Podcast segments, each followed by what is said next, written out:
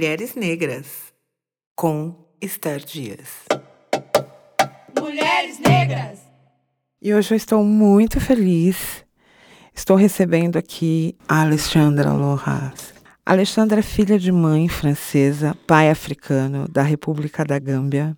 Ela é jornalista, mestre em gestão de mídia e ex-consuleza da França no Brasil. Ela chegou aqui em 2012 e decidiu ficar. Alexandra, você tem tantos projetos, você tem uma extensão de, de trabalho tão grande que eu queria que você se definisse melhor do que eu poderei fazer. Como me definir? É uma pergunta linda e complexa. Eu uh, me enxergo como uma mulher um, em evolução, querendo, através de minha vivência, de alguns privilégios que eu consegui uh, ganhar, eu quero usar esse palco para trazer essa mudança que quero ver no mundo, mas mexendo com o sistema de uma forma orgânica e muitas vezes pouco, pouco planejada. Então, eu tento ajudar multinacionais a contratar mais diversidade mais negros, mais mulheres.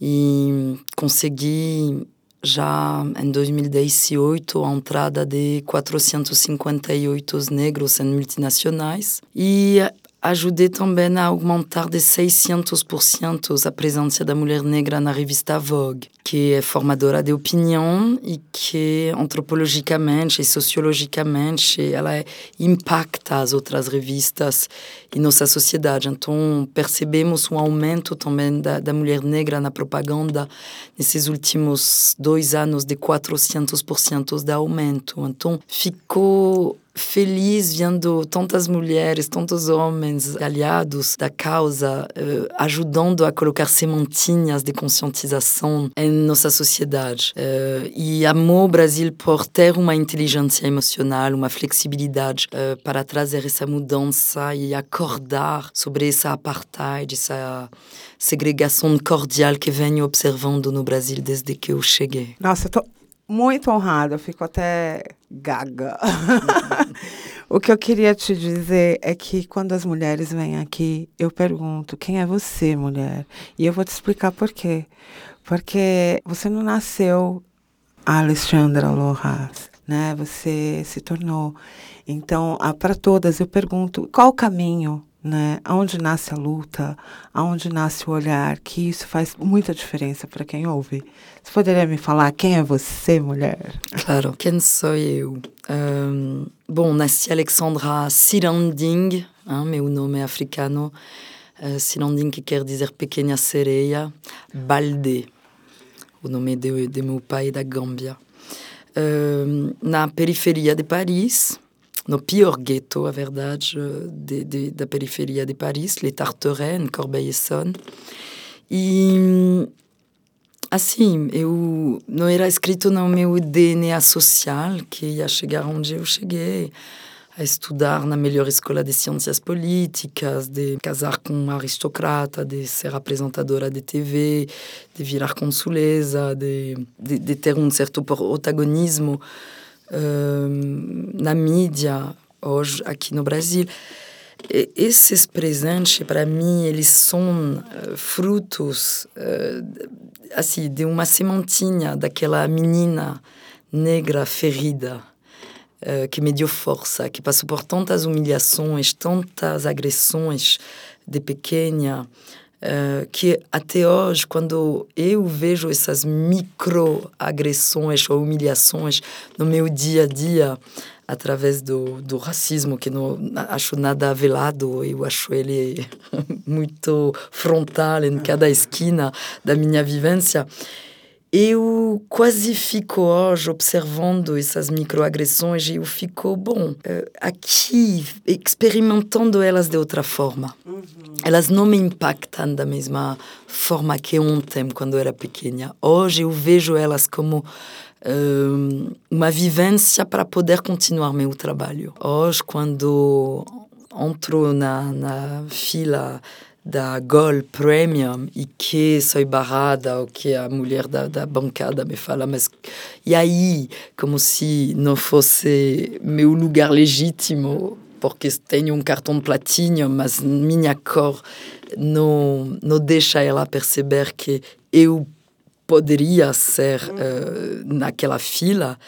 É, esses episódios me faz enxergar o quanto precisamos continuar e o quanto aqui no Brasil o racismo ele é tão sofisticado, tão enraizado na cultura brasileira que aqui você não precisa de ter praquinhas uh, de, da segregação ou da apartheid clara no, na África do Sul ou nos Estados Unidos, definindo quais são os espaços do branco e do negro. Aqui o negro sabe qual é o lugar dele e o branco sabe qual é o lugar dele. Então, a sofisticação pela opressão e a dominação uh, eurocêntrica, ela é, vou dizer, genial na sua parte demônica, porque as pessoas são tão acostumadas a isso que elas têm dificuldade de questionar. E como o negro não tem recursos para viajar, ele não conhece qual é a posição do negro lá fora. Consegue perceber talvez através da Netflix. Sim. Quando uhum. ele tem dinheiro para ter acesso à Netflix, Sim. mas uh, e olhar para o protagonismo do negro nos seriados da Netflix. Mas fora disso, é, é, ele acha que a condição dele é assim, é cultural. É, e quando escuto negros me falar nunca sofri racismo, eu falo, bom, esse é um transtorno psicológico de proteção, assim, porque para mim abrir a televisão e não ver 54% de negros na ficção ou no desenho animado eh, no país que tem a segunda maior população negra do mundo, esse é um racismo frontal. Ah, é um racismo enorme, gente. Claro. uh, assim, você entrar numa loja de brinquedo e não ver super-heróis negros, que seja em Salvador ou em Curitiba, num país que tem assim, uma maioria de crianças negras, esse é um racismo racismo planejado. Sim. Porque realmente é feito para já as crianças desde o início ser racista.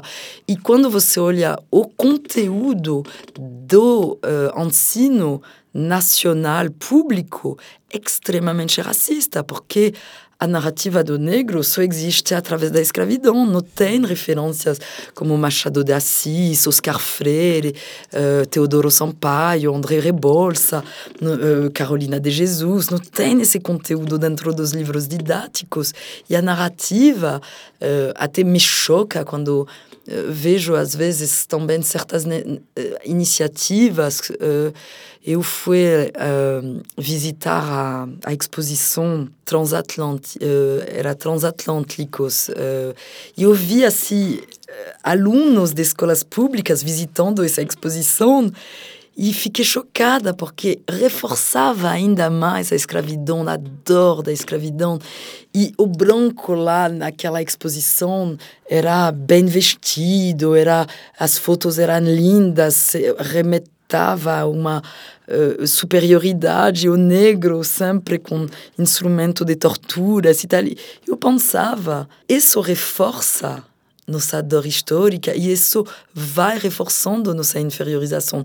Infelizmente, não tem uh, educador capaz ou, assim com uh -huh. a eficiência uh -huh. de poder trazer um conteúdo que possa ajudar essas crianças a enxergar um repertório uh, né um repertório mais mais mais potente né? então tenho tenho dificuldades realmente de continuar sobre a narrativa da escravidão. Claro que não podemos esquecer, mas eu acho que quando olhamos para os judeus, ok, falamos da Shoah e do Holocausto e da, da, da, da opressão e do, do, dos vários extermínios da população judeia, mas o que fica sobre eles é muito mais empoderado. Assim, eles vão se empoderando com referência sempre para resgatar a autoestima do judeu. E nós negros realmente precisamos fazer um trabalho urgente de resgate da autoestima.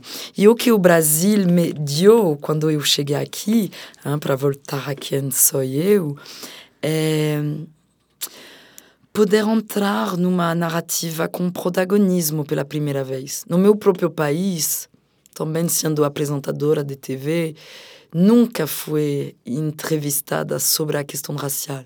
Nunca tive lugar de fala e espaço de fala sobre aquela temática. Porque lá no meu país, o único debate sobre racismo é o terrorismo. A consequência do, da falta do debate é o terrorismo. A única Sim. forma de dialogar hoje é pessoas francesas matar outras e explodir. Uhum. Então é muito mais radical. É, o que eu gosto no Brasil é que tem essa uh, abertura, essa escuta. Então, para mim foi um processo muito profundo de enxergar que minha voz tinha eco Sim. e que tinha pessoas com interesse de escutar meus raciocínios, minha loucura, minha transgressão. Ah, tem uma pessoa agora, eu vi uma, uma mulher que, que tem uma ONG, ela publicou, ela começou a fazer uma edição de almofadas com uh, imagem de escravos nas almofadas, como coisas de decoração, de moda, assim, de, de decoração e tal. E comecei a, a falar que, ai, na próxima coleção você vai fazer uh, uma, uma coleção com o, o retrata Holocausto? E ela começou a me xingar. E, e como ela é, é, é proprietária de uma ONG, ah. tipo, ah, como é uma ONG, não, não pode errar. Sim, sim.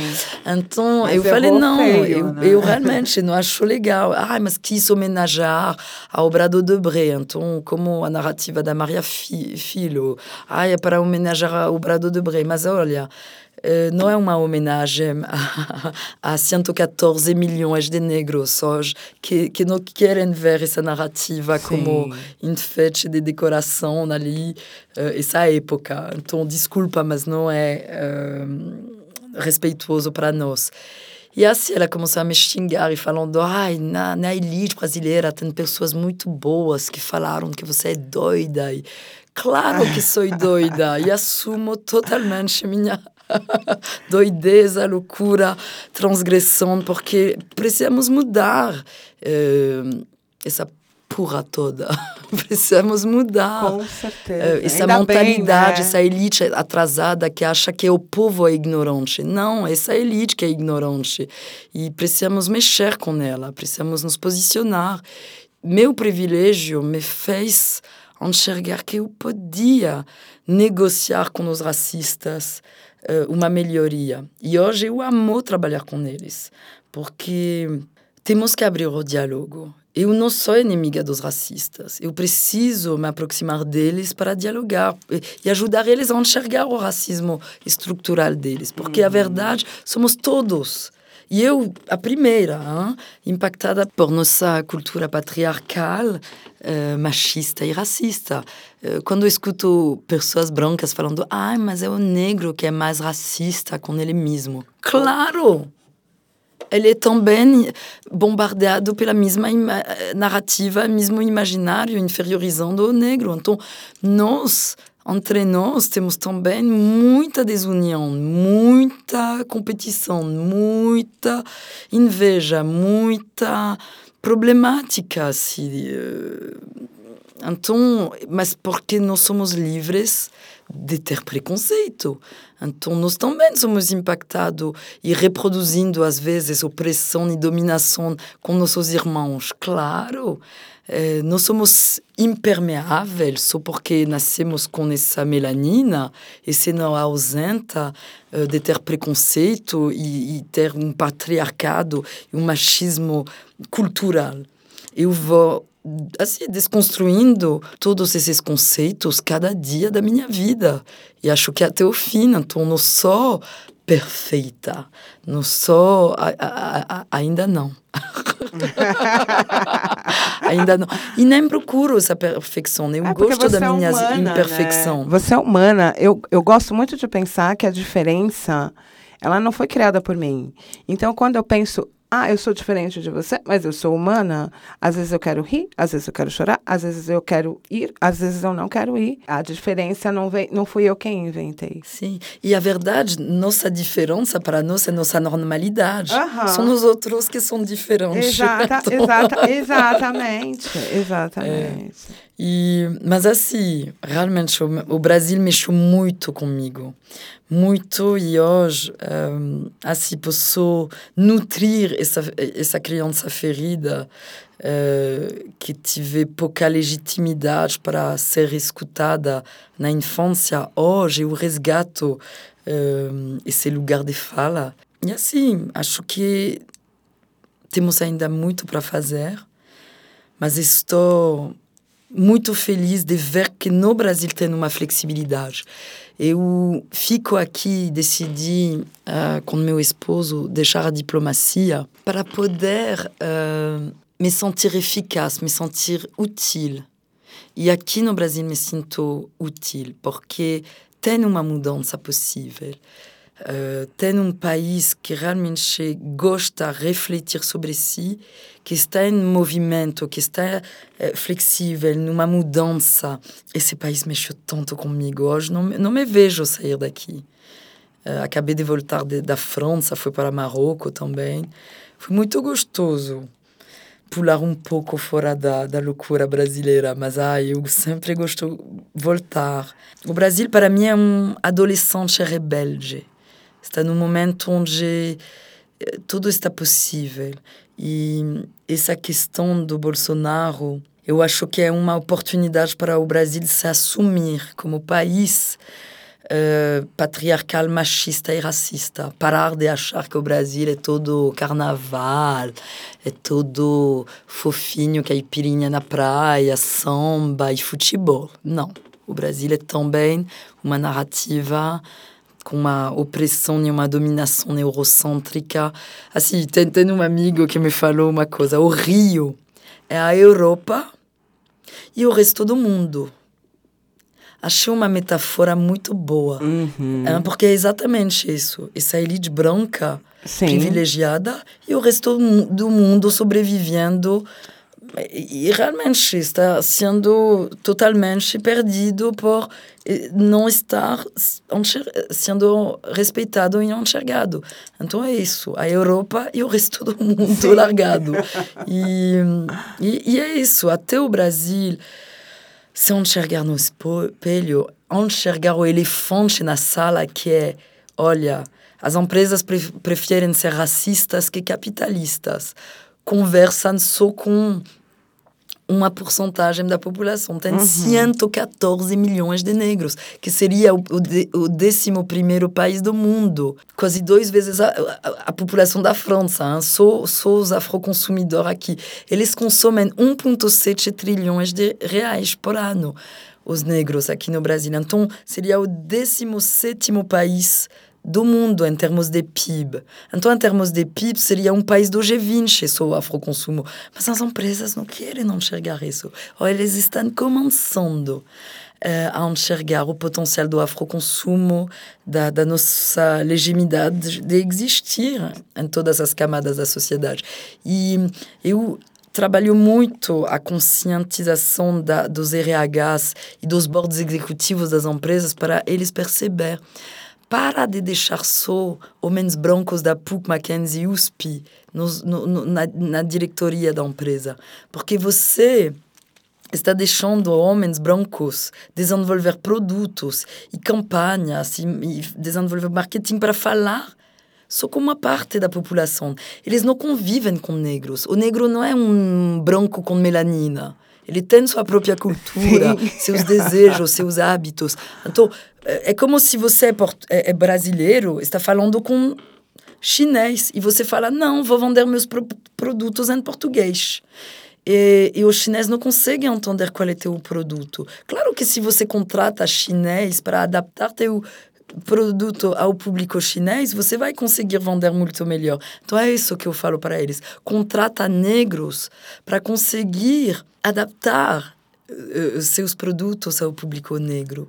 E, e não só contrata negros como estagiários, Ah, da, da, eles agora a moda é pegar os estagiários da Zumbi dos Palmares. Mas tudo bem, já é um movimento, mas tem também milhares de negros formados uh, com mestrados, doutorados e que falam inglês também. Né? Exatamente. Quando criei pra, a plataforma Protagonizo, já sem dinheiro consegui 7 mil negros se, se, se cadastrar em alguns meses, e 458 negros foram contratados em multinacionais a, através desse aplicativo. Então, gente, os RHs do país não conseguiram fazer o trabalho que conseguimos fazer em um ano e meio. Então, tem realmente uma uma falta de querer. Sim, uma falta de vontade, uhum. né? Que é a cara do que a gente está vivendo agora, né? Está bem exposto isso. Mas vamos continuar uh, a colocar sementinhas de conscientização. Uhum. Para mim, eu sei que o branco de hoje não é responsável por o que aconteceu tempo com a escravidão. Como o alemão de nossa geração não é responsável por o holocausto, mas somos todos responsáveis para reequilibrar. E quando o homem, uh, na ONU tem o I4She, os homens que ajudam mulheres a subir na liderança, Hoje eh, criei com aquela tipo hashtag White for Black, brancos que se engajam a nosso lado como aliados para ajudar a negros pular na liderança e também eh, você branco você pode se tornar mentores de negros para assim, dois adolescentes negros, pode ser o filho da sua empregada ou a filha do seu vizinho, para ajudar eles a, a aplicar com uma bolsa numa boa universidade, a conseguir um estágio na sua empresa, ajudar, se envolver nessa luta Uh, anti, assim, realmente se tornar antirracista. Não adianta só falar, ah, sou, não sou racista. Somos todos cheios de vieses inconscientes e de raciocínios preconceituosos. As pessoas que me falam, não sou racista, eu falo, olha, quantos negros você namorou? Quantas negras você namorou? Uhum. Quantos negros amigos você tem no teu aniversário? Sim. Quantos negros trabalham com você? Quantos escritores negros você leu esse ano?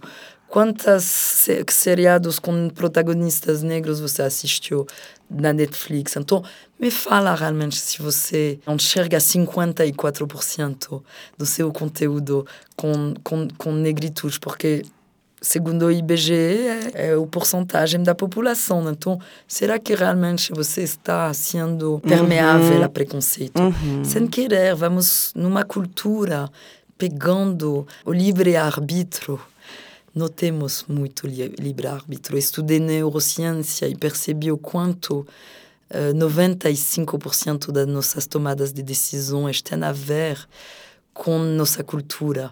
Então, se somos de direita, de esquerda, se somos uh, brasileiros ou franceses, assim, as culturas vão nos construindo. E achamos que temos livre-arbítrio, mas temos 5% de livre-arbítrio. Uh, então vamos olhar para dentro de si e parar de pensar que o racista é aquele vizinho, aquele cunhado, uhum. é dentro de todos nós. E precisamos iniciar essa jornada de mudança dentro de nós, percebendo o quanto somos impactados por uma sociedade, uma cultura extremamente racista, patriarcal e machista, e que esses conceitos somos impregnados por eles, e que essa mudança não vai vir do governo, só com as cotas. Temos que iniciar essa jornada dentro de nós e cada dia tentar desconstruir isso. Voilà. Bom, estou bastante impactada, feliz demais e fiquei pensando durante essa última fala, o racista pode estar bem mais perto do que você imagina. Até dentro é, da gente. É, dentro, na, na, frente do seu espelho. Uhum. É, eu não tenho como te agradecer de você ter vindo aqui, dessa partilha, de você falar quem é você. Eu te convido a, a voltar, porque você tem muito Ai, conteúdo para trazer. Eu te agradeço muito por ver Paula Lima numa capa de revista. Eu te agradeço muito porque eu, como produtora, muitas vezes sugeri muitas capas para outras revistas que não a raça e me diziam. Ah, não, eu, eu não, eu não sou racista, mas mulher negra não vende revista. E as mudanças, Gabi Amarantos, todas essas mulheres que eu tenho visto, eu paro para olhar e compro a revista, porque é incrível e eu me vejo, né, como mulher, mulher gorda e tal. Eu estou muito feliz e estou muito honrada de te receber e axé para você por existir e trazer essa sua força para nós. Eu sou teu espelho e obrigada também por nos empoderar com teu programa Nós Mulheres Negras. Tenho muita admiração por pessoas como você que tomam de seu tempo precioso para sempre tentar mexer no sistema, agregar valor com conteúdo de qualidade para mudar essa narrativa e nosso imaginário. Merci beaucoup. Nós, Mulheres Negras. Apresentação: Esther Dias. Direção: Eduardo Vicente. Edição: Sandro Dalla Costa. Realização: Departamento de Cinema, Rádio e Televisão da ECA USP.